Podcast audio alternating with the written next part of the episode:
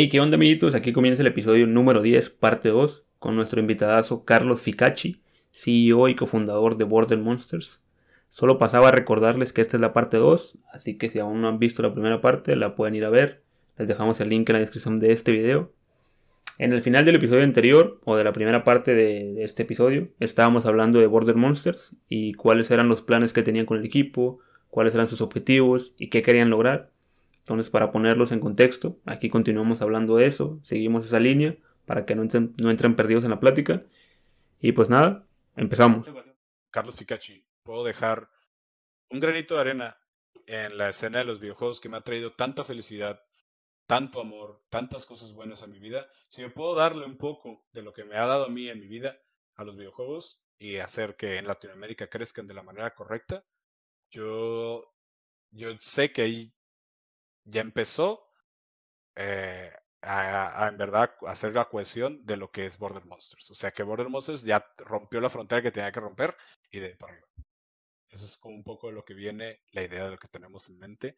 Eh, ya cuestión de proyectos de la, de la escuadra, eh, pues vienen ahí mm, no lo queremos, como todos los equipos, una gaming house, queremos tener una gaming house, obviamente, pero para eso pues, necesitamos ganar y tener otras cosas.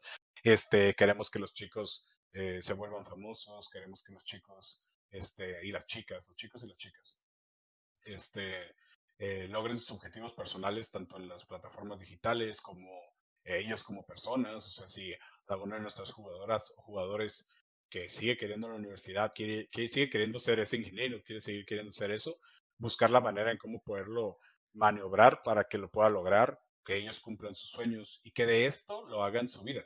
O sea, lo que yo les platicaba a los chicos, que no lo he platicado con las chicas, es, eh, yo voy a estar muy feliz del día en el cual yo te pueda pagar un salario, el cual te dé para comprarte una casa, un carro, este, tener a, un, a tu novia, a tu esposa, un hijo, dos hijos, un bebé, y un perro, lo que tú quieras, y que tú vivas tu vida como la pudiera vivir cualquier ingeniero, cualquier doctor, cualquier este, jugador de fútbol, cualquier jugador de béisbol, cualquier deportista. Entonces, el objetivo, ahora sí que más que nada lo que viene de Border Monsters o la idea que yo tengo, y, es, y voy a trabajar para eso, es eh, buscar que en la escena competitiva se logre esta seriedad para que ya todo salga y nos consideren la mejor, la mejor, si no de las mejores, si no la mejor de las mejores regiones del mundo, ¿no?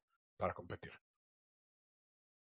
Me gusta mucho la visión que tienes, tanto de Latinoamérica como de tu equipo, de los esports, me gusta mucho. Ya, ya tienes un nuevo fan de Border sí, ya lo tenía, ahora ya tienes un nuevo. Gracias, gracias, me, gracias. Me, me, gusta mucho el sentido de competitividad que tienes, que es, creo que nosotros también en Bicos lo tenemos, y es el sentido de que no quiero solo ser bueno aquí, no quiero ganar solamente aquí, no quiero ganarle a la gente del montón, quiero ganarle a los mejores, quiero ser el mejor del mundo, quiero expandirme, quiero crecer y quiero hacer de esto una potencia.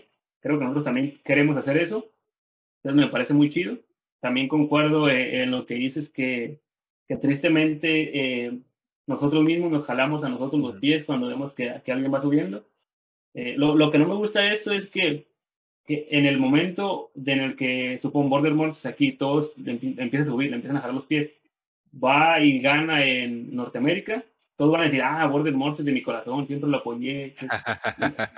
no, me gusta eso de, de, de, que cuando estás aquí no, no te queremos y no te respetamos, y cuando vas y pones el nombre de, de donde eres o de la región en la que juegas en alto, en otro lugar, ahí es cuando ya te empiezan a respetar. Eso no me gusta.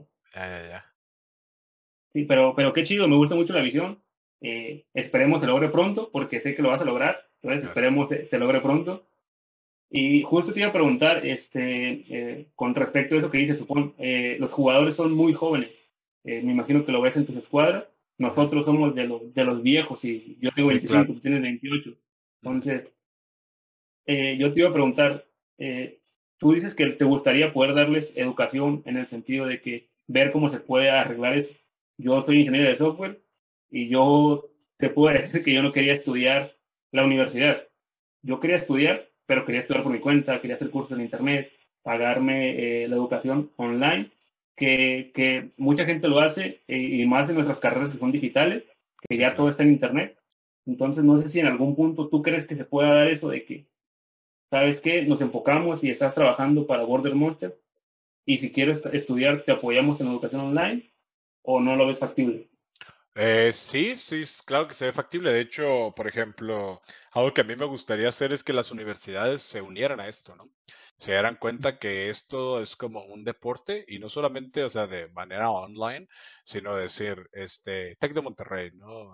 La NAWA, que tiene un equipo, ¿no? Pero que más universidades se unan a decir, estos niños quieren ganar, estos niños quieren jugar y ser competitivos y son buenos, pero también quieren estudiar y no tienen con qué hacerlo, ¿no? Y ¿Por qué si a una persona que es buena jugando fútbol americano le das una beca del 100%? Porque a una persona que es buena jugando League of Legends no le das una beca del 100%, ¿no? Entonces, eh, a mí me gustaría que en un futuro no tan lejano, las universidades se dieran cuenta como de esto mismo, del potencial que tiene esto, y poderles ganar, o sea, yo no por mi parte, sino que ellas concienticen que ellos se los ganen, que obviamente pues uno tiene que acoginar un poco de eso, de que se den cuenta de que les puede traer el mismo beneficio tener una escuadra de cinco niños que solo quieren estudiar, que les paguen 100% de su beca, que busquen un departamento donde puedan estar y que estén juntos y que coman juntos y que pues, coman en la escuela, lo que sea, etcétera, y que los represente a nivel internacional, o sea, nacional e internacional, eh, con equipos de esports, ¿no? Yo sí lo veo posible, porque no? Actualmente, pues uno de nuestros jugadores, dos de nuestros jugadores estudian y juegan, eh, al final del día es como un trabajo, ¿no? O sea, es como los que te toca conocer a los, pues es un trabajo. Eh, te toca conocer al, en tu escuela o en la universidad a chicos que, que pues estudian de 7 de la mañana a 1 de la tarde y trabajan de 3 de la tarde a 10 de la noche. Es prácticamente lo mismo. Nuestros jugadores actualmente juegan alrededor de, de ahorita actualmente hasta 10 horas pero su, su rutina normal es de siete horas de entreno. Eh, entonces, pues fácilmente lo puedes eh, combinar el trabajo y el estudio y, y, más a nivel universitario, que puedes tú elegir cuánto quieres estudiar y cuánto tiempo te quieres tardar. Eh, claro, se, es muy, muy, muy posible, nada más que todos tenemos que, obviamente que ellos quieran, y buscar la manera, ¿no? De acomodar las cosas. Hay carreras que, pues sí, son más complicadas, ¿no? Eh, a qué me refiero, a cuestión de que si quieres estudiar algo como ontología o, como este, medicina, son carreras un poco más demandantes o, de, o requieren que estés ahí mucho tiempo en físico, ¿no? como dices tú, las digitales como las nuestras, pues son muy sencillas. O sea, ¿cuántas personas de nosotros, o tú no nos dejarás mentir, eh, aprenden un lenguaje de programación solos en un curso online o solamente dándole y haciendo proyectos? y a su tiempo, ¿no? Tal vez le dediquen 12 horas un día y 4 horas el siguiente día y tal vez el, tercer día no le dediquen nada y tal vez el otro 16 horas. Entonces, cada quien, ahorita eh, con esto, la pandemia nos ha ayudado mucho eh, a visualizar eso, a darnos cuenta que se pueden segmentar diferentes tipos de disciplinas a hacerlas online y con eso poder eh, ganarte tiempo que pierdes tal vez en traslados, ganarte tiempo que tal vez pierdas en, en quedarte esperando a un profesor, etcétera, y ganarlo más en tiempo de vida, que es eh, tú acomodar tus tiempos, tareas, eh, trabajos, eh, y darle a lo que te gusta, ya sea el fútbol americano, ya sea el básquetbol, ya sea la pintura, la música o, en este caso, el talento que tienen estos chicos, que son los videojuegos. Ya, ya. Y, y hablando un poco de la estructura de Border Monster, si nos puedes decir, no nos digas nada, nada que no puedas decir. o, igual si dices algo, lo podemos cortar, no te dije al principio, pero, pero si dices algo que no quieres que salga, lo cortamos, no pasa nada. Y eh, te iba a preguntar, ¿cómo es la estructura, eh, por lo menos ahorita que vas empezando, de una, de una organización? Bueno, eh, ajá. Sí, no, te iba a preguntar qué, qué, qué equipos de trabajo hay, cómo está organizado y todo eso. Y algún consejo, no sé si lo puedas dar a, la gente que dice, ah, yo quiero empezar mi organización o por dónde puedo empezar, tú que la vas empezando, ¿qué, les puedes decir? Es muy chistoso porque yo cuando empecé tenía las mismas preguntas que tú tenías. Yo no sabía cómo empezar, de hecho busqué eh, mi, en mi YouTube está atascado de videos que decían como cómo hacer un equipo de esports, ¿no? Y ya, ¿no? Me puse a ver, investigar y te das cuenta que no es tan diferente como cualquier otro trabajo o cualquier otra disciplina. Por ejemplo, yo lo, yo lo enfatizo un poco en la industria del software. En la industria del software, para los que no sepan, son los equipos de trabajo se componen de un manager principal que le llaman Product Owner, un Scrum Master que sería como un coach y el equipo de trabajo que son los programadores. Entonces estas dos personas se encargan de darle trabajo a esto. En la, en la maquila es un poco lo mismo. Eh, están la gente de línea que tienen sus supervisores y a su vez tienen los supervisores del supervisor y ahí hay una línea de trabajo entre las personas que están hasta arriba y las personas que están hasta abajo y hay tareas que se tienen que hacer.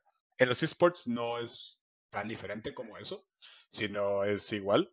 en este caso, por ejemplo, actualmente contamos con la escuadra principal, que sería nuestro equipo de trabajo, y luego desde la escuadra principal se desglosa lo que tienen que tener una escuadra deportiva, que es un analista y un coach, que apoyan a la escuadra principal en todo lo que es el análisis de datos, el análisis de jugadas, el traerles nuevas jugadas, el estar con ellos el día a día, proponerles cosas, como un coach de los que han jugado algún deporte, eh, un coach no te dice qué hacer, o sea, no te dice, no te dice cómo hacerlo porque el coach no tiene el talento que tú tienes, o sea, eh, Pep Guardiola no le decía a Messi cómo meter goles, sino Messi metía los goles porque él sabía, pero Pep Guardiola le decía cómo comunicarse con su equipo para, que, para hacer eh, todos y cada uno la cohesión de un equipo eh, unido y que no, no, existiera ningún cabo suelto, ¿no? Y por eso eh, alcanzó a ganar no sé cuántas Champions y ser líder de Europa con el Barcelona durante mucho tiempo. Y no fue por Messi, fue por todo el equipo que hizo.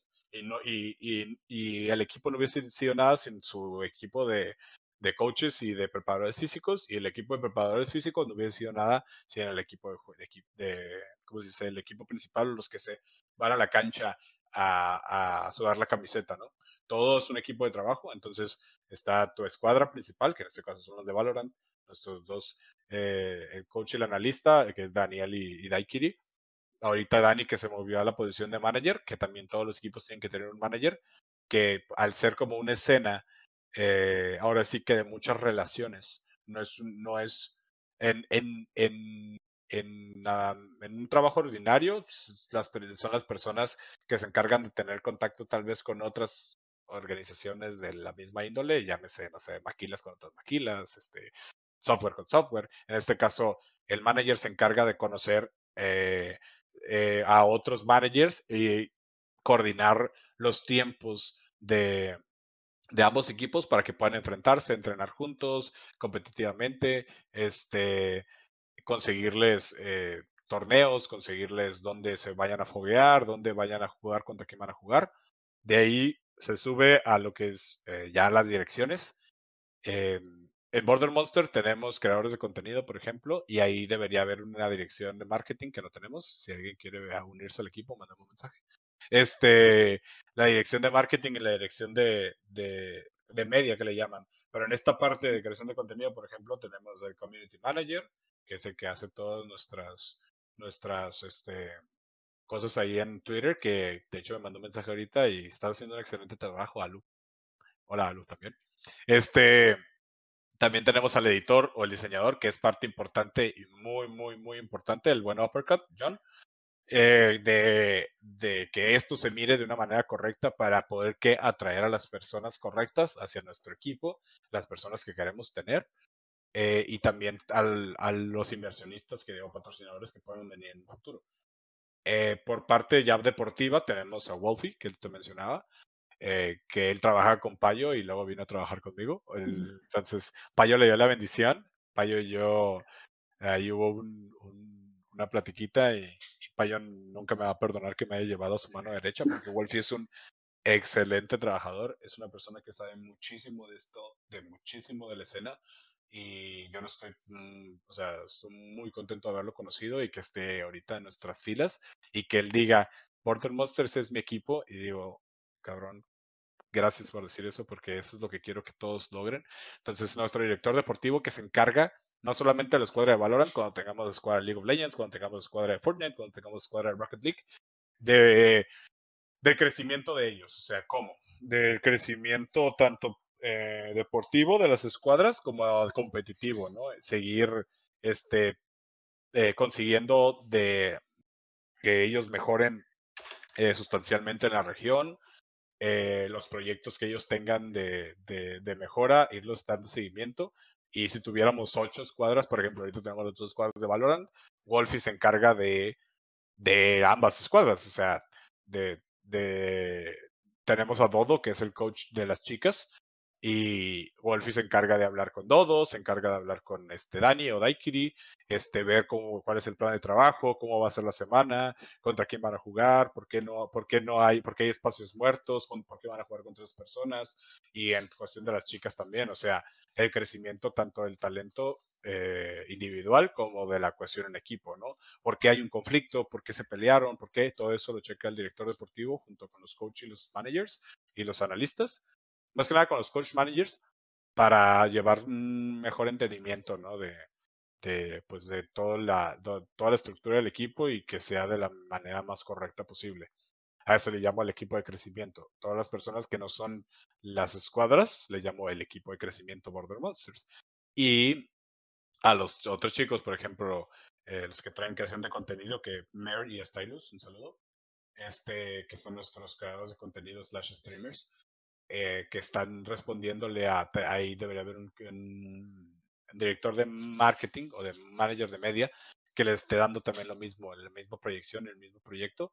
Eh, Wolfie también nos ayuda en eso un poco, gracias Wolfie otra vez. Y pues a esto pues ya le añades lo que toda una empresa tiene que tener.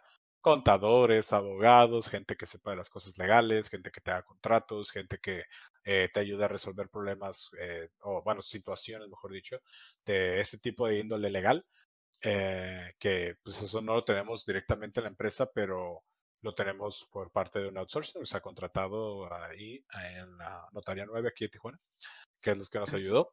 Y ya, de ahí siguen los directivos, o sea, yo esa directiva y el director general, que pues, soy yo, el, lo que le llaman el CEO en inglés, eh, director general o director administrativo, que me encargo de no solamente que toda la empresa o todo el equipo tenga un lineamiento de acorde a los valores que ya fundamos, lo que le llaman el board o la mesa directiva, que son mis compañeros, las personas que están atrás de mí, los que te mencionaba, Aaron, Omar, Felipe y e Iván y yo, sino que también eh, eh, la búsqueda de patrocinadores, el encontrar y a platicar y hacer negocios con otros CEOs, hacer negocios eh, con otras empresas de la industria, llámese Logitech, llámese HyperX, llámese este, cualquier otra industria que quiera unirse a nuestro equipo, demostrar el que eh, lo que tenemos como equipo, como proyecto y convencer de cierta manera de la visión que tenemos y el impacto que queremos tener en la comunidad y en general.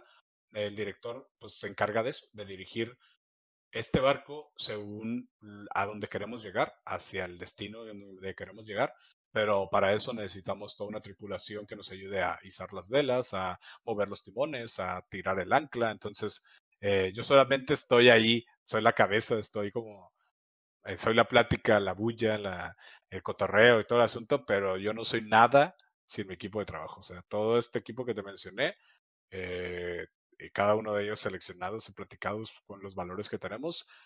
Eh, Border Monsters en general no sería nada sin todo el equipo de trabajo que te menciono. Entonces eso es básicamente como se... Ahorita tenemos una estructura, eh, te digo, vamos empezando. Border Monsters cumple este 11 de marzo dos meses. Tenemos un mes y 10 y 20 días trabajando. Entonces, nada, pues eso queda aquí. Eso es lo inicial, eso es como ahora sí como que el paquete básico que te venden y de ahí le empiezas a meter más cosas, ¿no? Ya dependiendo a lo que quieres tú enfocar tu proyecto, pero pues le puedes meter pues, los marketing, le puedes meter gente legal, gente de, no sé, lo que te guste, ¿no? O sea, ya ahora sí que gustos, colores, pero lo básico de una escuadra o de un equipo en general, creo que tiene que ser eso. Eh, los que sepan más de eso y se dicen, no, es que eso no es cierto, es que debe tener eso. Lo lamento, así empecé mi proyecto y llevo, llevo un mes y medio en esto, así que no me funen, chicos, les quiero.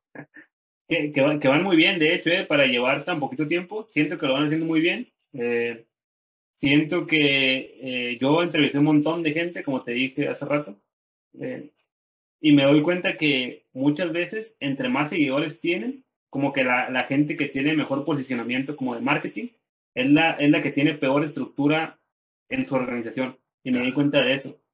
Eh, yo siento que tienen una muy buena estructura. Si acaso nada más les metería por ahí, yo soy mucho de, de los psicólogos, siento que, que ser, Sí, sí, sí, perdón que te interrumpa. No, no ah, tenemos psicólogo. Estamos buscando un psicólogo, chicos. Si leen esto y escuchan esto, estamos buscando un psicólogo deportivo. No tenemos porque no hemos encontrado o contactado uno, pero sí, sí, hace falta. Muchísimo, disculpa, pero sí es cierto, sí hace falta un psicólogo. Sí, sí, Es que justamente es lo que te iba a decir. Solamente un psicólogo le metería y siento que tiene una muy buena estructura, porque sí siento que el psicólogo es, es algo que tienen que tener, un obligatorio. Estoy de acuerdo. Sí, que es que siento que al ser una, una industria tan joven y los chicos, al ser tan jóvenes y estar expuestos a tantas cosas, de que tanto le digan de que son muy buenos como que le digan de que son muy malos y que son una basura, eh, ninguno de los dos lados está tan bien y tienen que ser, tiene que haber un psicólogo ahí. Yo siento que, que sí tiene que ser obligatorio un psicólogo. Sí, estoy de acuerdo totalmente con eso y estamos en la búsqueda ahora todavía. ya saben, si, si quieren, si, si son psicólogos deportivos, si quieren trabajar en Border Monster, es tu oportunidad ahí igual vamos a, dejar ahí tus redes sociales para que te contacten. Es todo. Pero ahora, a ver, la, pregunta, la pregunta del millón de dólares es, ¿qué tan rentable actualmente es empezar una organización? ¿De esports en Latinoamérica? Ajá. Nada Porque sí, o sea, nada rentable. La idea, como idea suena muy bien, como gusto suena muy bien. Ahora sí que todo, todo es dependiendo de cómo te muevas, siempre, como, como en todo en la vida, ¿no? Entonces, eh, actualmente la industria, los price pools no son los mejores. O sea, te estoy diciendo que, que una, una escena como Latinoamérica Norte está ganando 15 mil dólares cuando una escena como Europa está ganando 150 mil euros, ¿no? Eh, en su, en su, o sea, digo el, el price pool del primer lugar, ¿no? ¿Qué nos deja esto? te deja operar a ti, que si eres el mejor equipo, llámese G2, aquí en Latinoamérica, le estoy diciendo que si G2 gana aquí, solamente va a poder sacar 15 mil dólares. ¿Y cómo operas con 15 mil dólares? No puedes operar con 15 mil dólares. El otro gana 150 mil dólares y operan. ¿Qué pasa? Porque Free Fire es más conocido tal vez que Valorant en cuestión de números. Más gente lo sigue, más gente lo busca. Me, me platicaba mi compañero Wolfie. Tiene más, tiene más nivel adquisitivo Free Fire tiene más nivel de viewers Free Fire porque, como te mencionaba, lo puedes jugar en un iPhone o lo puedes jugar en un celular Alcatel del Oxxo, ¿no? O sea, eh, por eso, eh, porque, porque el fútbol es más, tiene más dinero, más gente, porque las camisas de fútbol cuestan lo mismo que estas, o, o estas cuestan mucho menos. ¿Por qué las morros compran las camisas de fútbol aquí en Latinoamérica? Porque es más sencillo llegar a la gente porque todo el mundo conoce el fútbol. Todo el mundo tenía una pelota de fútbol en, los pies en algún momento o en la cara. Este, en algún momento. Entonces, ¿qué tan rentable es actualmente? Es difícil. Complicado, te voy a decir. No es de las mejores escenas actualmente en Latinoamérica para cuáles invertir. Y, y en el mundo en general. Ahorita te voy a explicar por qué, pero primero vamos con Latinoamérica. En Latinoamérica no, sé, no es ahorita tan rentable por los números. En general no hay tantos viewers. Estás diciendo que, por ejemplo, un partido de Turquía de Valorant eh, lo vieron 90 mil personas y la final de este Masters lo vieron 8 mil, 7 mil personas. No conozco el número correcto, pero creo que estoy yendo alto en Latinoamérica Norte con 7 mil personas, ¿no? O sea, la, la, cantidad de números es abismal, es un brinco totalmente grande. ¿Por qué? Porque no está esa conciencia que te mencionaba inicialmente. O sea, eh, si aquí fuera como en Estados Unidos, que, que solamente un streamer le subió 110 mil viewers a la final de, de Sentinels este, en, Norteamérica, pues otra cosa sería, ¿no? Porque empresas como, no solamente como Logitech, como HyperX, como empresas dentro de la industria, Intel, etcétera, eh, se meterían, sino equipos de fútbol, equipos de básquetbol, como hay en Estados Unidos o hay en Europa, este, empresas grandes como Samsung, eh, como en Corea, eh, como T1, que es una empresa de telecomunicaciones en Corea. O sea, porque como ellos saben que van a recuperar el dinero, ellos invierten dinero. Aquí la gente, o sea, todos, y creo que ninguno de los dueños me dejará mentir, iniciaron con sacando casi todos de su bolsa. Desde el mes con mes de 800, 1000, 1500 dólares mensuales, que no es un número fácil de conseguir, este, solamente para intentar tener una estructura para vivir un sueño y para que tus chicos, este, obviamente allá en Europa o en Estados Unidos hay más de dónde sacar jugadores. Entonces aquí hay un poco el que te arriesgues, por eso hay muchos equipos sin organización, el que te arriesgues a encontrar o no la escuadra que te va a llevar al éxito. ¿no? Eh, hay mucho también irresponsabilidad de parte de, las, de, las, de los equipos que me han contado muchos que no pagan o prometen cosas que no son. Y esas cosas obviamente están atadas a que no hay una inversión. O sea, es un círculo vicioso. O sea, Aquí hace falta alguien que empiece a cortar esos círculos viciosos, empiece a invertir dentro de la empresa, de la industria, para que se empiece a crear esta, eh, este fanatismo y esta popularidad por los chicos. Y esa misma popularidad te va a llevar a acrecentar todo la, como el, fandom que es eh, un equipo, lo que es un equipo, o sea, un Barcelona, un Real Madrid, un Sentinels, un Fanatic, un llámale como tú le quieres llamar, este, y de ahí empezar a que los inversores metan dinero, que se empiecen a coginar, se empieza a hacer más grande el pastel y empiezan a cortar, ¿no? ¿Qué pasa si empieza a llegar dinero y la gente se lo come, se lo mama, como dirían aquí en México, en cosas tan mundanas como comprarte un carro nuevo porque te llega un patrocinio? Pues no va por ahí, ¿no? O sea, ahí aquí las cosas, ahorita actualmente es, la industria está muy verde, pero a su vez, como está muy verde, eh, es muy bueno entrarle, ¿no? O sea, hay, hay, hay que saber cómo, qué batallas pelear y cómo hacerlo, pero eh, rentabilidad actual, nosotros en Border Monsters como equipo no queremos, eh, bueno, nosotros como fundadores no vemos la, ¿cómo se dice? El panorama para que nosotros ganemos ni un dólar en los siguientes cuatro años. O sea, todo el dinero que, que nos va a llegar, se los prometo, chicos, va a ir directamente al equipo. O sea, el, yo lo platiqué, eso fue la primera plática que tuve con mis inversionistas, me senté con ellos y les dije, vamos a empezar este proyecto, pero no esperen que el retorno de inversión llegue en los siguientes cuatro años. Y ya me dijeron, no, que sí, así, le vamos a tener que meterle un chingo de feria, vamos a tener que meterle eh, dinero y vamos a tener que meterle este, las ganas porque esto no se ve este hoyo no se ve que vaya o no encontramos el final del túnel como entre los siguientes tres años. Ojalá sí, ojalá en verdad este, me calle en la boca la comunidad, me calle en la boca la escena y sí podamos este, que esto sea una manera redituable en los siguientes dos, tres años, que sigo a lo mismo, va a ser una reinversión al proyecto, al equipo, porque yo quiero que los jugadores se la crean y ya creyéndosela a ellos lo van a lograr, van a lograr lo que ellos gusten.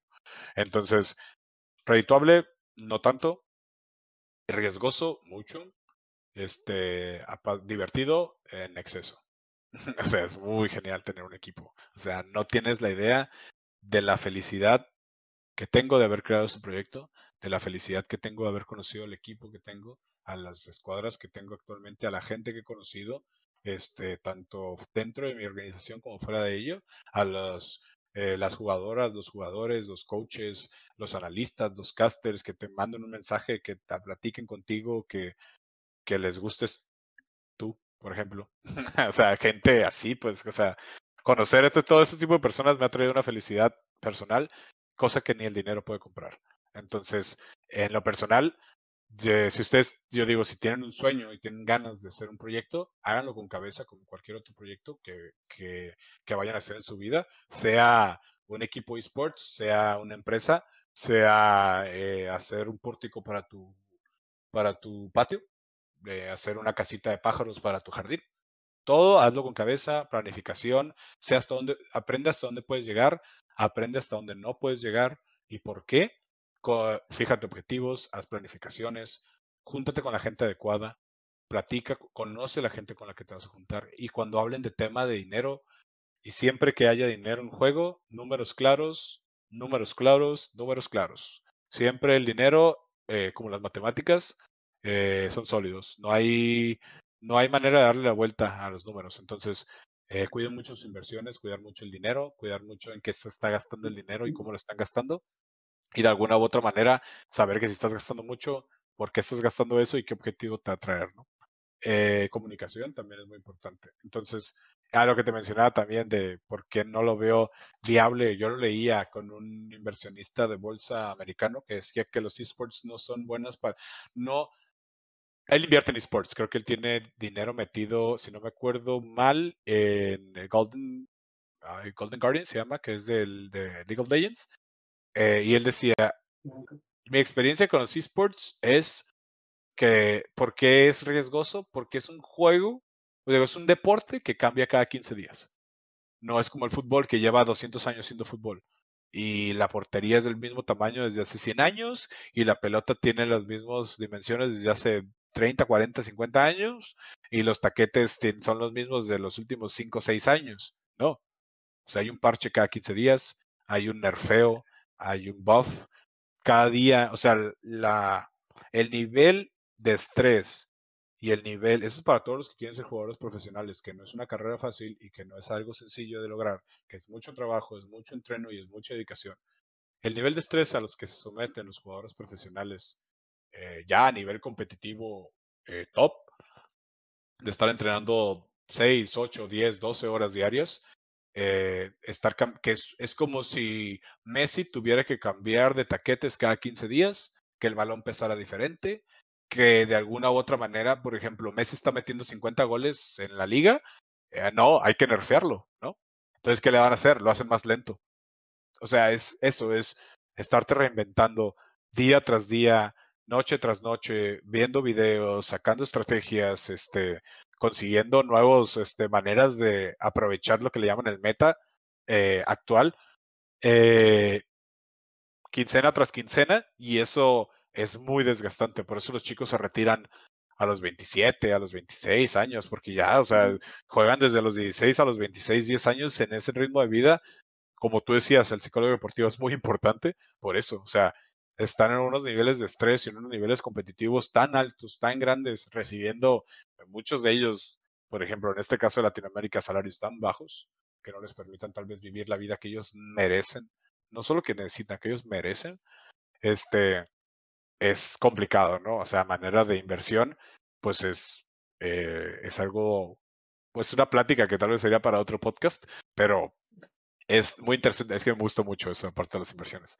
es muy importante este, tener en cuenta que no es como el fútbol, pues esto cambia. Y el día de mañana hay un parche nuevo y el campeón al que eres bueno, en, por ejemplo, League of Legends, ya no sirve. Tienes que agarrar otro y diferente. Y, está, está, está interesante. Pero respondiendo a tu pregunta, es eh, no es redituable ahorita del todo, es una gran inversión, pero estoy, yo estoy consciente que en un futuro no muy lejano, eh, Latinoamérica va a ser, al igual que Norteamérica, Europa y eh, Asia, digamos Japón, China y Corea, de las regiones más grandes del mundo en cuestiones de videojuegos, en cuestiones de inversión, porque hay el dinero, hay la gente, hay el talento, solo falta la estructura, la cabeza, los sueños y el empuje. Sí, totalmente. Bueno, volviendo a lo que decías de, de la estructura y de, pues, de la organización, eh, Kuma, que fue un invitado que trajimos aquí al podcast, él es un performance coach, que según se trata de hacer que, que, el jugador esté bien, sano, para competir. No, no se trata de jugar, simplemente se trata del jugador. Y, y hablando con él, eh, nos comentaba que muchas veces lo que pasa es que las organizaciones no tienen un plan de qué es lo que quieren. Si tienen dinero, se lo gastan en seis meses o en un año. O no hacen un plan de que lo, esto va, va a ser rentable a tres años, o a cuatro años, o a cinco años, o a diez años. y yo le comentaba, tú, tú tal vez conoces también de este mundo porque eres ingeniero de software, te gustan las inversiones que creo que más equipos, o bueno, más organizaciones tienen que empezar a ver esto más como un startup, que es una empresa chiquita que va tratando de, de, manejar sus gastos, que tiene una proyección, no sé, vamos a gastarnos y quedarnos pobres cinco años, y después de que pasen esos cinco años, vamos a empezar a tener dinero y vamos a ver cómo sacamos ese dinero y va a haber inversión, y a diez años vamos a ser multimillonarios y vamos a valer muchísimo. Es correcto, es exactamente eso, de hecho. Y, y yo siento, por, eso, por eso me gusta mucho lo que estás haciendo, porque siento que no sé es la, si es la experiencia que tienes de, por el desarrollo de software, que es que si lo estás viendo de esa manera. Eh, lo estás viendo como una inversión en el cual voy a perder tres o cuatro años, eh, y no, y digo perder para, para que se entienda que, que no vas a ganar porque en realidad no vas a ganar nada. Pero en cinco, seis años se va a ver todo ese trabajo y van a empezar a ver mucho dinero, la estructura ya va a estar, vas a empezar a ganar y la gente es cuando va a empezar a decir, ah, mira, los de Border Monsters ganaron dinero de la noche a la mañana y no de la noche a la mañana. sí, claro, el unicornio. muchas, veces, muchas veces se ve eso, que, que ven los 10 minutos que, en que triunfaste y nadie ve los 4 o 5 años en los cuales tuviste que estar trabajando, que tuviste que estarle metiendo dinero y que estuviste perdiendo. Y, muchas veces no se ve esa parte. Sí, sí, sí, y de hecho por eso ahorita las industrias eh, grandes como eh, la LCS en Norteamérica, la LEC en, en, en Europa, eh, ya son franquicias, en verdad. Los spots que están ahí son spots franquicias, o sea, son spots que no te los pueden quitar, porque es todo este trabajo que se aventó TSM desde un inicio, que se aventó Cloud9 desde un inicio, o de este lado que se aventó SK, que se aventó Fnatic en su tiempo, eh, hace 10 años, y en esta industria que a mí en lo personal me parece una falta de respeto que no lo hayan hecho de la misma manera. O sea, la LLA lo es, ya, o sea, es básicamente eso, pero, o sea, no lo es, o sea, es, es una hermana chiquita de todos los, de, los grandes como la LS o así. O sea, no es una liga de, de, challengers, no es una eh, como liga de Challenger Series, ¿no? Que es League Challenger Series, que es la LCS, sino es una LVP o un, circuito un poco más abajo en cuestiones de organización. Y, y ya, o sea, ahorita cualquier hijo de vecina, que ese hijo de vecina se va a llamar Border Monsters pronto, puede llegar a la LLA tumbando gente, ¿no? Llegando y tumbando, llegando y tumbando. Y, por ejemplo, eso me hizo más injusto para equipos como, bueno, en este ejemplo que fue como Estrals, Estral Gaming, que entró a la LLA por, pues ahí una, unas cosas de, de que un equipo salió, el otro entró. Este, que no le den ese eh, reconocimiento a equipos como Lion Gaming o Rainbow Seven, que llevan años partiéndose la madre intentando levantar este pedo. Furious Gaming, que, que lleva muchísimo tiempo, o sea, que acaban de hacer, por ejemplo, su cambio de logo, que es hermoso. Me encantó ese logo nuevo. Este, que llevan 10 años metiéndole esto, y Surus Gaming, que lleva 10 años metiéndole esto, siento que no le dan ese reconocimiento que, que merecen, ¿no? O sea, de la seriedad en verdad que merece la industria. Eh, y todo, todavía se sigue viendo como startups, ¿no? Aquí en esta parte de Latinoamérica, cuando no debería ser así, porque porque no, le, no se ha invertido correctamente, en mi personal opinión, la promoción como se le ha hecho a Europa, como se le ha hecho a Norteamérica, y hacerlos crecer de la manera correcta o no. La verdad no tengo la menor idea, tal vez estoy hablando este, sin saber, pero eh, no se le ha hecho ah, a la industria dentro de Latinoamérica ese, esa seriedad que debería para que ya en verdad sea como como si tuviéramos una liga mexicana de fútbol o tendríamos una liga argentina de fútbol que son top del mundo también. Y, y ahorita actualmente pues estamos Riot todavía tal vez en este caso, por ejemplo, así como así, no, se los dejamos, no se los dejamos, si son buenos, son buenos porque no lo hemos demostrado tal vez, pero ¿cómo lo vamos a demostrar si no invierten? Pero ¿cómo vamos a invertir si no demuestran? Es un círculo vicioso que va y sigue. Eh, el problema del, del, huevo y la gallina que, que le Es correcto, es correcto, exactamente.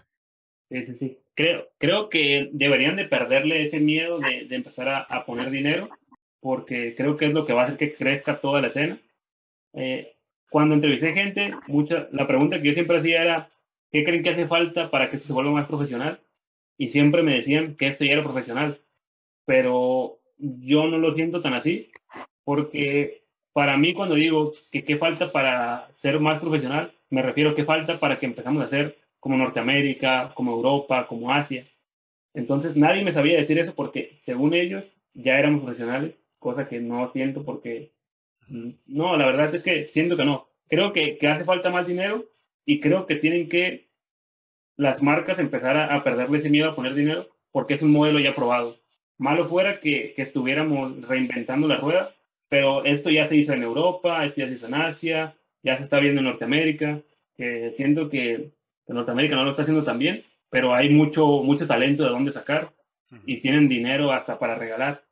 Entonces, siento que eso es lo que falta. Falta como que más inyección de dinero. No sé si va a venir de las marcas o va a ser de algún equipo de fútbol que empiece a hacer las cosas bien, porque también creo que que ha habido gente que empieza a poner dinero y luego no lo, no lo trabaja bien, no hace bien su estructura, no hace bien su planeación y al final de cuentas eso afecta más a la industria que lo que la mejora, porque si vas a venir a quemar dinero y después de un año quemaste todo ese dinero y dices, no, ¿sabes qué? Nadie se meta porque perdí todo mi dinero. Pues lo perdiste por menso, porque no hiciste bien la estructura.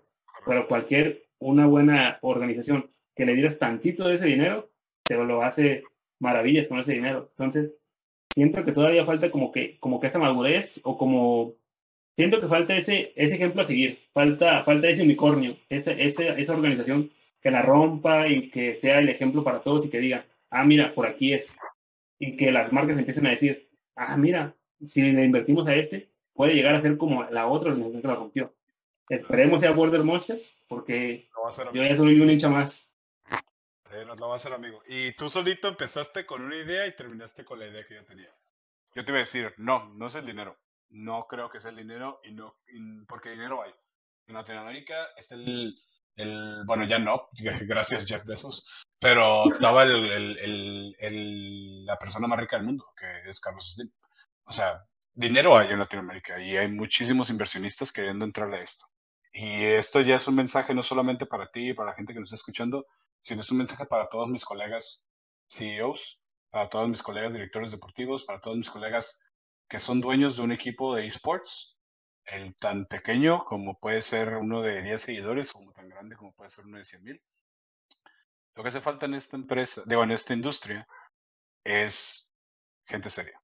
Lo que se necesita es gente que le apasione hacer esto, que tenga la idea de hacerlo, que tenga la cabeza para hacerlo. Y si no tienen la cabeza, contraten a alguien que la tenga por ustedes. No, no hay ningún problema de que ustedes no sepan cómo mover una empresa y tengan el dinero, pero hay, hay que saber cómo manejar sus inversiones de cierta manera para poder hacer crecer esto de manera conjunta. Lo que hace falta aquí es en verdad proyectos sostenibles, proyectos sólidos, proyectos duros, los cuales le vayan a callar la boca a todas las personas que dicen que en, este, en esta escena, que en esta región, solamente se pierde el dinero y solamente se tira el dinero en la basura. Yo invito a todos mis compañeros este, de, que se unan a la causa ahora sí, que se unan al proyecto Border Monsters, pero no es el proyecto Border Monsters, es el proyecto de Latinoamérica. De poder invertir en los chicos, poder invertir en los niños, poder invertir en los jóvenes que están intentando ser eh, los mejores jugadores del mundo este, buscar la manera de que eh, logremos demostrar todos juntos como comunidad y como región de lo que estamos hechos de alguna u otra manera, eh, para que marcas grandes, para que inversionistas extranjeros, eh, para que personas que de la misma región, con la misma pasión de sacar adelante todo este proyecto en conjunto de Latinoamérica, se una a la causa de nosotros. Llámese marcas como Bimbo, marcas como este, cervecerías o refresquerías o heladerías o muchísimas cosas que se vienen, que se hacen aquí regionalmente en nuestros países, llámese Argentina, llámese Chile, Perú, Uruguay, Bolivia, México, o sea, somos un continente gigante con muchísimos recursos, con muchísimo negocio, hemos sido negociantes durante toda nuestra existencia. Nosotros no somos, nosotros no somos, eh, mejor dicho, la franja norte, Norteamérica, Europa, Corea, Japón, no son mejores que nosotros. Y eso quiero que les quede claro a todos y cada una de las personas que juegan un videojuego actualmente y están en un país de Latinoamérica.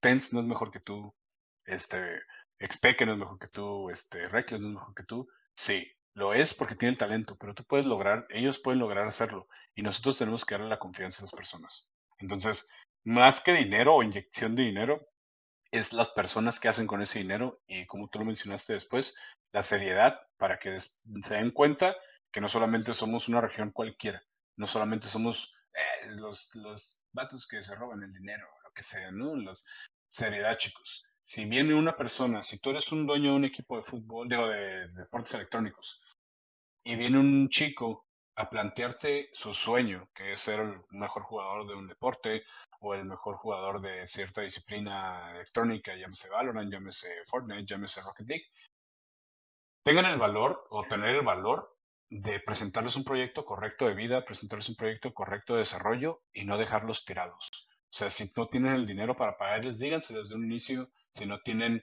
este, el proyecto, no les vendan humo porque eso nada más decepciona a estos chicos con talento y van a dejar esto por la paz. Entonces, ¿qué hubiese sido si yo les prometiera a mis chicos que si les voy a pagar, les pago dos meses y el siguiente mes no les pago? Ellos no me dejarán mentir, yo les pago por adelantado, porque es una prestación de servicio. Yo les pago y ellos trabajan. Les pago un mes y ellos trabajan un mes. Si no les pago, no van a trabajar. Así de sencillo. Entonces, es lo que yo les recomiendo, seriedad en todo y siempre sinceridad en lo que van a decir porque no se vale, se vale decir que es así como llegaron las chicas, se vale decir, ahorita no tengo, pero tengo este proyecto y tengo esta casa que te puede ayudar, pero cuando tenga te voy a poder ayudar, pero sinceramente, este, ahorita no se puede, ¿no? A decirle, sí, yo te pago, te regalo esto y al final del día no se lo dan. Es mejor hablar con sinceridad, ser gente seria, porque si eres serio desde las bases, vas a ser serio en tus negocios, y siendo serio en los negocios, gente con muchísimo más dinero que te puedo asegurar que ninguno de nosotros en general, o sea, yo creo que en la escena de los esports, no solamente en Latinoamérica, sino en todo el mundo, no manejamos el dinero que manejan los grandes inversionistas. O sea, llámese Amazon, llámese British Petroleum, llámese Emirat Árabes, llámese cualquier otra empresa que tiene billones de billones de dólares, ¿no? Y nosotros somos apenas ahí intentando rascar los millones. Entonces, hay que ser serios. Porque siendo serios, vamos a lograr que esta madre crezca no solamente a nivel país, sino a nivel continente y para el mundo en general. Entonces, sí, llegaste, empezaste con eso del dinero, pero terminaste con que dijiste, es más asertivo, yo creo, decir, hace falta la gente seria, que se enfoque y que tenga más proyectos y como dices tú, que la rompa, que sea el ejemplo, que lo cambie. Y eso es lo que yo quiero lograr con mi equipo, de hecho. Esa es la visión principal de este equipo y la visión principal que yo tengo hacia mi comunidad y hacia la gente que, conmigo. Qué chido, man, la neta, la neta, espero que lo logres pronto, la neta. Espero que lo logres pronto. tiempo. Pero, pero a ver, yo, yo, yo te quiero preguntar algo, ah, ya con la poca o mucha experiencia que tienes, ya, ya para empezar a terminar, te voy a hacer la última pregunta antes de pasar a otra sección. Y es que, ¿qué piensas de las gaming house o, o, ese tipo de cosas? O sea, ¿tienen planes de hacer? Ajá, ajá, dime.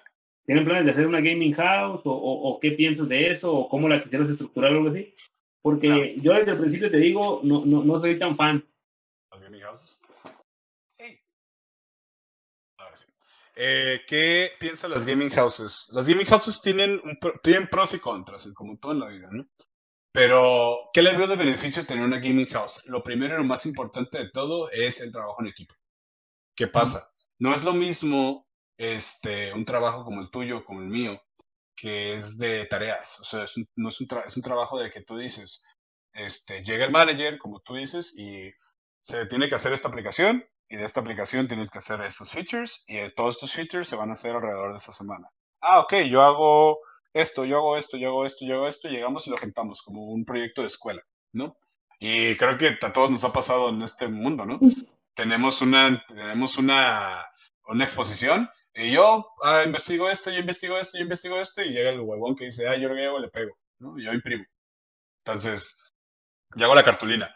Eh, ¿Y cuál es la presentación que queda mejor? La de la, la de la niña, la del niño que invitó a sus compañeros a la casa y se juntaron tres horas, le dedicaron tres horas a hacer juntos la investigación y tuvieron los recursos que es imprimir las cosas para pegarlas, tuvieron el apoyo, que es la mamá que a veces eh, por ejemplo, la mía siempre estuvo muy ocupada, pero siempre hay una mamá que siempre está al pendiente de su hijo y así. No, vénganse a la casa y hay que pegar las cosas y aquí yo los llevo a la papelería, que compren todo y, o sea, es el apoyo, la mamá, los Border Monsters, es el, el, como la iniciativa de los chicos, el, el, el ambiente que es la gaming house, en este caso la casa de la, de la niña o el niño que invita a sus amigos a hacer la exposición.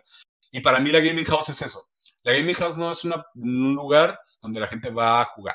O sea, sí, pero no va a jugar para divertirse, sino es un lugar donde los chicos se van a levantar, se van a de comer, van a desayunar, comer y cenar el juego que van a tener que jugar. Conocen a sus compañeros, saben cuando están enojados, saben cuando están felices, como cuando vives con alguien. Saben este, hasta dónde pueden decirle, hasta dónde llegar. Y creo que esa es el, la salsa secreta de mi equipo Border Monsters. Mi equipo, yo no soy nadie, o sea, Border Monsters no ha sido nadie, o no fue nadie, o no sería nadie sin estos cinco chicos que empezaron este proyecto de Looking for Work y nuestros cinco hombres que somos nosotros que empezamos este proyecto de Monsters juntos. O sea, ¿a qué me refiero? Eh, estos chicos son amigos, o sea, no se conocen, no se conocían en persona hasta hace una semana que los llevamos a Bogotá y los trasladamos a Bogotá para que pudieran tener su bootcamp o su gaming house dentro del departamento de uno de los jugadores. Se ha visto un cambio muy grande, se ha visto un cambio tanto decir, no quiero dormir con este vato, este, es así, es así, es así, y decir, eh, en persona es más chido, en persona no parece que te está tirando la madre, etcétera, etcétera. Eh, y ellos mismos ya llegaban, ya, ya iban siendo amigos desde antes, ya se conocían, ya tenían sus, sus roces, no nada, nada malo, porque son, la verdad, mi equipo, los adoro, son geniales, son como personas, son un cielo los vatos, o sea, los vatos pueden tener sus caracteres, pero caracteres, no caracteres. Y cuando, pero cuando termina una ronda y se pelean y saben que hicieron algo mal, tienen el valor inculcado por su familia, el valor este, de, y la madurez de llegar y decir, ¿saben que la cagué en esto? Tanto deportivamente como decir, no te debe haber insultado, no debe haber gritado, que no ha pasado, o sea, ha pasado en una ocasión tal vez y fue así como, y ellos mismos llegan y dicen, lo siento, no debe haber hecho esto, no, vuelva, no va a volver a pasar, somos un equipo, la verdad, ¿no? Cosa que muchos equipos no tienen, muchos, muchos, a veces hay que trabajar sobre eso, ¿no? Y ya cuando me lo entregaron así dije, estos tienen talento, tienen hermandad, esto es son rails para irnos a destrozar gente, ¿no? En cuestiones de, de, gaming. Entonces, la Gaming Houses es una herramienta que utilizada mal es contraproducente. Utilizada bien o sea, de manera seria, de manera segura, eh, te puede traer el beneficio de, y por ejemplo en este momento espero, cambiar de ser el top 4 a ser el top 1, que es lo que estamos buscando con lo que es, por lo cual tenemos este bootcamp actual en Bogotá eh, con los chicos. Y aparte de que en cuestiones de, de marketing y de desarrollo, pues te puede ayudar a creación de contenido, como lo pueden hacer diferentes escuadras el que estén juntos, pueden hacer bulla, pueden, los tienes localizados para tomarles fotos, para moverlos hacia diferentes lados. Entonces, la Gaming House es una herramienta. Yo no estoy, yo estoy a favor de ella, más que en contra, en verdad. Los, los, las, las contras que tengo sería pues, el dinero que tienes que invertir, a veces el que eh, estén juntos y quieran hacer un desmadre o salir de bulla o lo que sea. En este caso del COVID, de que se puedan contagiar, que es como el problema. Pero de ahí en fuera, yo, yo estoy a favor de las gaming houses, eh, siempre y cuando sean eh, dignas, ¿no? Para los chicos, ¿no? Que, no que metan a cinco en un cuarto, pobres vatos. ¿Y, ¿Y, ustedes ven factible o tienen planeado poner alguna? ¿Y si sí, la pondrían en Tijuana? No, no la pondremos en Tijuana. Sí, lo vemos factible. En Tijuana tenemos el peor ping de toda Latinoamérica de Valorant. El peor. De todos. De todas las ciudades de Latinoamérica en general, es el peor ping. Este. En Norteamérica, obviamente, pues tengo ping de 20, ping de 15 al servidor de Los Ángeles. Para mi servidor más cercano, que es México DF, tengo ping de 70, 80. Y no se diga, pues, el de, ¿cómo se dice? Miami o otros, ¿no? Chicago. Entonces, eh, no la pondría, la pondría en un lugar estratégico donde me salga más rentable. Aparte, la renta en Tijuana, para los que no los conozcan, son carísimas. Entonces, eh, lo pondría en un lugar donde la renta sea redituable, o sea, sea buena, no sea una inversión tan riesgosa para poderla tener más tiempo eh, sin preocuparnos tanto y que tenga un ping más adecuado este, para que los chicos puedan jugar. Entonces, yo lo, es un plan, es el siguiente plan, de hecho. Eh, spoiler. El siguiente plan que tenemos, eh, porque queremos ya constituir bien el equipo y que, como quien dice, si quieren vivir de esto, al menos déjenme ayudarles a tener una vivienda digna y chingón en un lugar chingón y que puedan ustedes jugar y que ustedes con su dinero hagan lo que quieran con él dentro de esta organización, si que quieren ahorrar, ahorren todo el asunto. Obviamente la comida, pues ahí va por parte de, las, de diferentes, no sé cómo vaya a funcionar el asunto, pero eh, se tiene que planear. Obviamente se ve a futuro como algo eh, no tan, no tan, no tan a futuro, ¿eh? un futuro muy cercano es nuestro siguiente eh, piedra que queremos taclear. Pero sí, lo vemos factible siempre y cuando se encuentre, o sea, es como yo les digo a los chicos, y no me dejarán mentir, y las chicas también. Ustedes ganen y yo los llevo donde ustedes quieran. O sea, ustedes ganen y vámonos por el mundo partiendo cabezas. Si a mí me caen 20 mil dólares, hago una bootcamp en España eh, que pelean contra Europa. Si a mí me caen 50 mil dólares o 30 mil dólares, busco llevarlos a Corea un mes, a que peleen contra coreanos. O sea, yo, yo lo que quiero es que las, todas las escuadras que vengan aquí se lleguen a ser la mejor escuadra del mundo y se topen con las mejores escuadras del mundo. Entonces, lo que les digo, si ganan ustedes el, el si se van a Islandia, les firmo la casa. Así se la pongo. O sea, si ustedes llegan al Masters en Islandia, la, la, gaming house es suya. Firmada. Es la idea.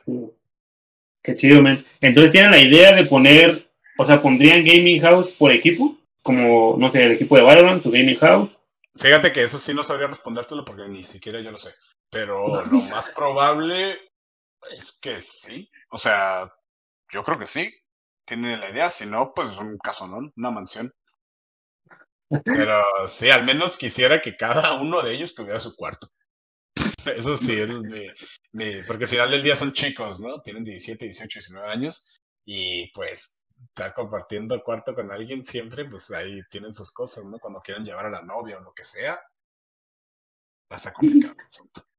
Sí, sí, como que no duerman en el suelo ahí, todos tirados. No, no, no, no, eso es lo que yo les he dicho, no porque se, se platicó la idea muy rápido de una gaming house y les dije, para que estén pasando miserias y estén durmiendo en el piso, la verdad quédense en su casa mejor. O sea, no, no va por ahí, hay que planearlo bien y lo que yo quiero es que tengan una vivienda de calidad, servicios de calidad, baño, agua caliente, comida, internet bueno, luz, teléfono, todo lo que tengan que tener a la mano, seguridad, porque tampoco los pondrían en un lugar inseguro, porque al final del día son personas. Entonces, eh, que tengan todo, todo, todo, todo así elite, para que ellos solamente se dediquen a ser los mejores jugadores del mundo. Qué chido. Bueno, ya pasando a, a, a la última sección, que, que, aquí es un rapid fire, donde te preguntamos, así son preguntas cortitas. Tú tienes que decir lo, lo, primero que se tenga en la mente, o no sé, contesta rápido, es la idea. Okay. Son poquitas. ¿Estás listo? Dime, a ver. Tan fácil, tan fácil. ¿Qué prefieres? ¿Ser CEO o jugar? Ser CEO. ¿PC o consola? PC, siempre. ¿Cuál es tu equipo favorito de esports? G2. ¿Cuál es tu videojuego favorito? ¿En general o de.? Eh, Yoshi, ¿Generalmente? Mi juego favorito de toda la vida ha sido Super Mario World 2, Yoshi's Island. Ok, ok. ¿Qué es lo que más te gusta de ser CEO de Border Monster?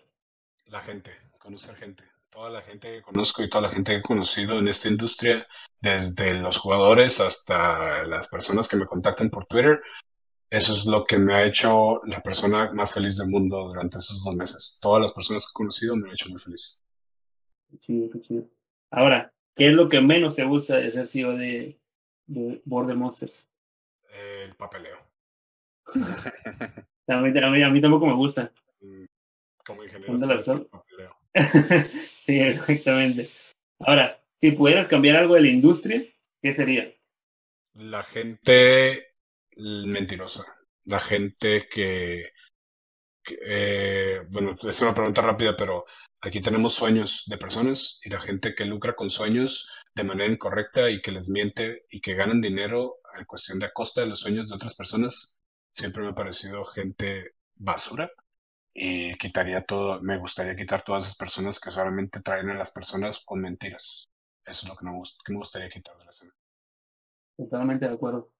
Ahora, ¿cuál es tu pasatiempo favorito fuera de los videojuegos o fuera de los esports? Mm, pasar tiempo con mi novia. Okay. Si no trabajaras de CEO de Border Monster, ¿qué harías? Sería, mm, eh, bueno, tendría mi empresa, la empresa que tengo, o sea, eso es lo que me gusta también. Si, si fuera fuera de empresa y hiciera un trabajo normal, yo volvería a ser Scrum Master y Product Owner de, de equipos de desarrollo porque para mí también eso fue una de las mejores etapas de mi vida. Que, que ya ah, dejando de lado fuera de esto, yo iba a trabajar en esa empresa también. ¿Cómo se llamaba? Arcus Nexus. Arcus Nexus. Porque hacían bootcamps de, de programadores que llevaban programadores, te aplicaba y hacías un boot. Ah, sí. Bueno, hacían un bootcamp y, y si quedabas entre los mejores o algo así, entrabas o algo así.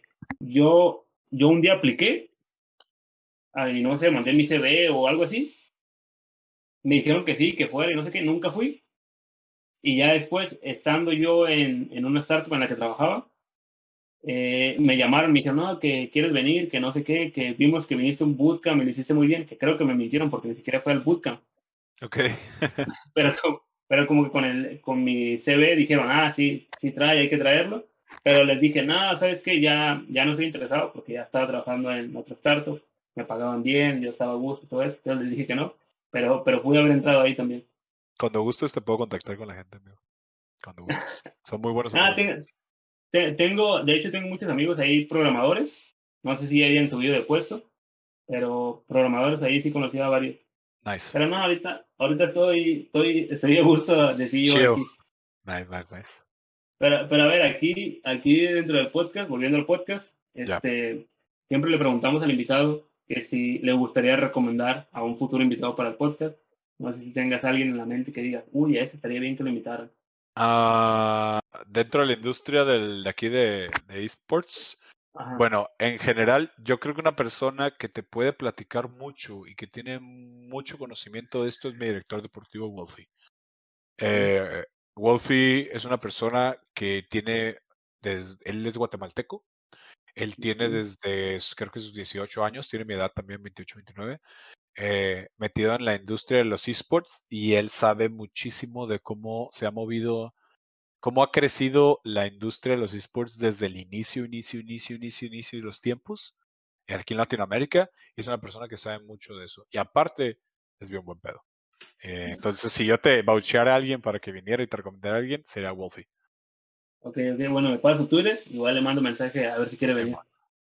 O bueno, entonces no sé si quieras ahora dar promoción para, para ti, eh, no sé si streames o que vayan a ver a tus jugadores jugar, que pues sigan a tu equipo. Claro, eh, como siempre chicos, este es un gusto haber estado con ustedes. Solamente no les pido decir, yo soy Ficachi, eh, I-L-F-I-C-A-C-H-I en todas las redes sociales, tanto en Twitter como en Instagram y también en, en Twitch, pero ahora me cambié a Fixstream, F-I CS Stream. Por un chiste que Freak de League of Legends es Freak Stream, yo soy Freak Stream. Entonces me pueden seguir en cualquier red social ahí, pero sigan a Border Monsters, chicos. Eh, estamos intentando hacer crecer el Twitter para poder conseguir mejores patrocinios. Sigan a todos nuestros chicos en las redes sociales, Wiz-FPS, Theory-FPS, Meted19, BM Dogor y el de Tupots, creo que es solo Tupots. T-W-O P-O-T-Z. El de las chicas, se los debo porque son un montón. Este, pero se métanse al de Border Monsters y vayan a seguirles, denle mucho amor. Este, tengo el roster más guapo de Latinoamérica. O sea, tanto hombres como mujeres, los, todos los condenados son malditos hermosos, todos son muy guapos. Es en serio, ¿eh? No te estoy mintiendo, todos son muy guapos. Yo cuando los vi dije, a la bestia, porque son tan bonitos todos. Este, los no, no, es, no es ni ponerme feliz o, triste de, de escuchar eso. ¿Por qué? ¿Por qué? No, pues porque son muy guapos, ¿qué vamos a hacer nosotros los feos? Que, no, no pasa nada. No, es interesante porque luego siempre estuvo la. Yo durante toda mi vida fui gordito. Este, pero siempre estuvo la conciencia de que decir que el que jugaba videojuegos era el gordito, ¿no? Y el feo y lo que sea. Y eh, ver que las nuevas generaciones, o sea, más gente se está añadiendo a esto, por ejemplo, de Game Changers de mujeres, eh, que hay muchas niñas que están jugando esto, me da tanta alegría porque ya cambió ese estereotipo de decir que los videojuegos en verdad son rezagados para la gente alejada, ¿no? Entonces, sigan a Border Monsters en todas las redes sociales, eh, Border Monsters en Twitter, Border.monsters en Instagram, este, Border Monsters en Twitch, que vamos a estar ahí haciendo cosas nuevas, cosas divertidas, vamos a ser promocionales para este, este mes. Quiero cambiar mi respuesta, mi equipo favorito de esports Border Monsters. Esto, todavía, no me lo creo, de, De, hecho, de hecho, aquí en, mi, como guía, con mi guion, con mi estructura, siempre tengo dos preguntas. Que ¿Cuál es tu equipo favorito de esports? Y normalmente dicen el que son ellos. Y tengo otra que es, si no fuera eso, ¿cuál sería tu favorito? Entonces me brinqué porque ya dijiste y todo. Sí, sí, Es que G2 eh, me gusta mucho por lo que ha hecho con la industria de los videojuegos. Y me parece, yo soy fanático de Carlos Ocelote, entonces básicamente por eso, pero mi corazón está aquí. Entonces algún día, algún día, este, yo sé que le vamos a ganar a G2 y va a ser muy divertido. Eh, va a ser muy, voy a ser muy feliz cuando llegue ese día. Y pues nada, sigan apoyando aquí a los monstruos, a mi familia, eh, nuestra familia, y hagan de ustedes este equipo, porque este equipo no es para mí, no es para ninguno de los inversionistas, este equipo es para todos ustedes, los cuales quieren lograr el sueño o están apasionados por los esports y están apasionados por llegar a que esto crezca de cierta manera y poder decir, yo juego este juego y soy feliz jugándolo y me enorgullece pertenecer a la comunidad de los videojugadores y ténganlo en alto. Qué chido, man. Igual todas las redes sociales van a estar apareciendo aquí en el video. Si lo están viendo en el formato, bueno, lo están escuchando en formato de audio, pues vayan al video y, ahí les dejamos todas sus redes sociales para que vayan y lo sigan. Gracias por venir, gracias por aceptar la invitación. Ah, qué chido que, que, pudiste venir aquí a platicar un ratillo. No, no, no, un placer, hermano. Cuando quieras, lo que sea, lo que necesites, siempre que sea apoyando a la industria y aquí haciendo las cosas bien, aquí voy a estar, hermano, para lo que quieras. Vale, gracias. Bueno, pues aquí, gracias, gracias a ustedes también por ver el video y nos vemos en el siguiente episodio. Saludos. Chao.